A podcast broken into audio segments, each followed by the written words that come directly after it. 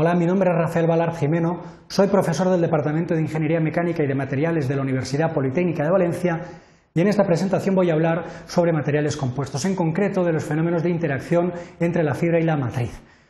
Los objetivos de esta presentación son conocer la importancia del establecimiento de interacciones entre la fibra de refuerzo y la matriz en el material compuesto, conocer cuáles son los mecanismos que permiten establecer este tipo de interacciones y eh, facilitan la transmisión de esfuerzos entre fibra y matriz. Por otro lado, también conocer los métodos que existen para mejorar las propiedades de interacción entre el elemento de refuerzo y la matriz plástica. A lo largo de esta presentación veremos una breve introducción sobre la importancia de los fenómenos de entrecara fibra-matriz y a continuación veremos el comportamiento mecánico de la matriz plástica, de la fibra de refuerzo, del material compuesto y cómo se puede mejorar la interacción entre la fibra y la matriz.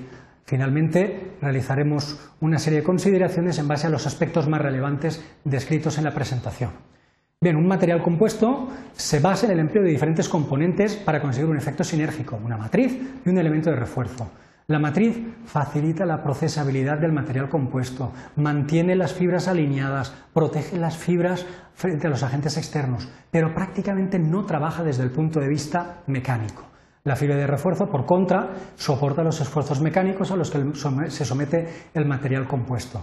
Teniendo en cuenta esto, es importante eh, que la matriz transfiera los esfuerzos a la fibra de refuerzo para que sea realmente la fibra la que trabaja desde el punto de vista mecánico. En este sentido, es absolutamente indispensable que se establezcan interacciones en la entrecara fibra-matriz.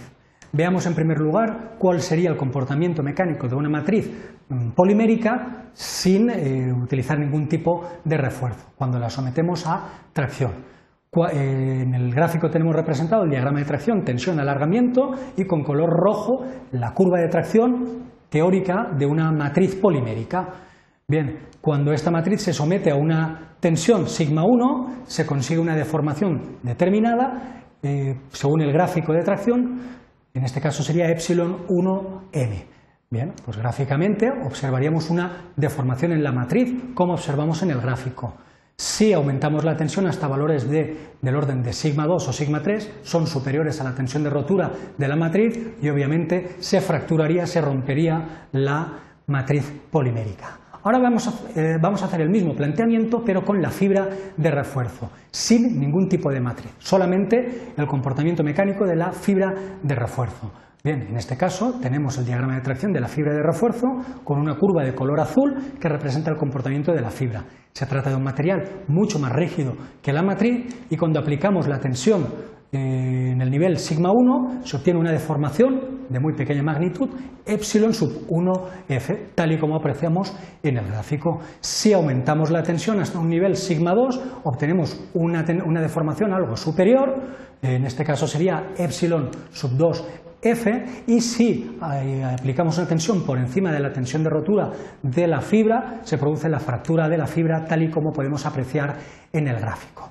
Bien, hemos visto, hemos evaluado el comportamiento mecánico de la matriz y de la fibra de refuerzo trabajando de manera individual. Veamos ahora qué ocurre cuando trabajan de forma conjunta, formando un material compuesto reforzado con fibra larga eh, unidireccional. La matriz de color azul y la fibra de refuerzo de color eh, rosa. rosado. Aquí ahora representamos en el diagrama de tracción los dos eh, gráficos de tracción, el rojo de la matriz y el azul de la fibra de refuerzo, y veamos qué ocurre cuando soporta un nivel de tensiones de sigma 1. La fibra se deforma epsilon sub 1 f y la matriz en teoría debería deformarse epsilon sub 1 m. Eso ocurriría solamente en el caso de que no existiese ningún tipo de interacción entre fibra y matriz. La fibra se deformaría epsilon sub 1f y la matriz epsilon sub 1m. Esto no sería la forma de trabajo de un material compuesto. Vamos a exigir que exista total interacción.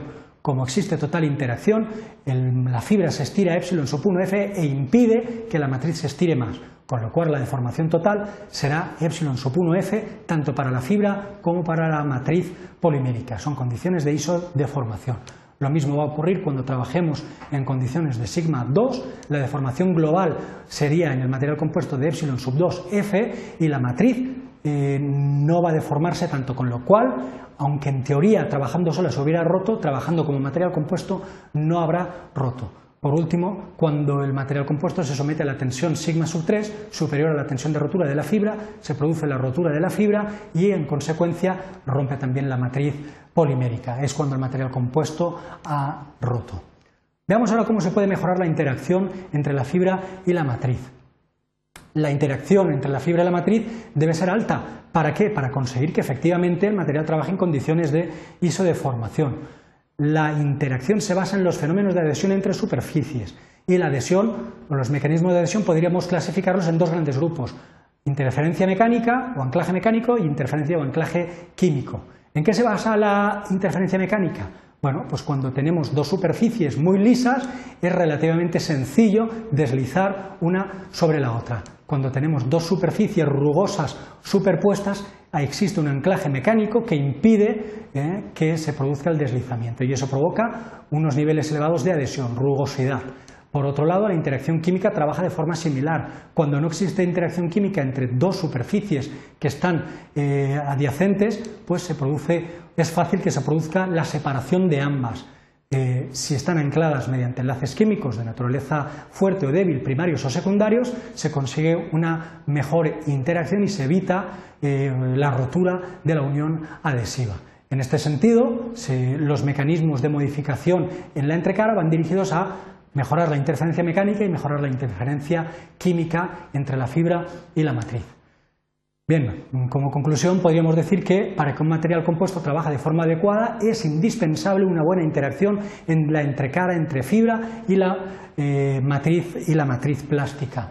El, establecimiento de interacciones entre matriz y fibra se basa en los fenómenos de adhesión entre superficies y la adhesión se basa fundamentalmente en la interferencia mecánica y la interferencia o interacción química entre las superficies. De hecho, los métodos que se utilizan para mejorar los fenómenos de entrecara se basan en tratamientos químicos y tratamientos físicos.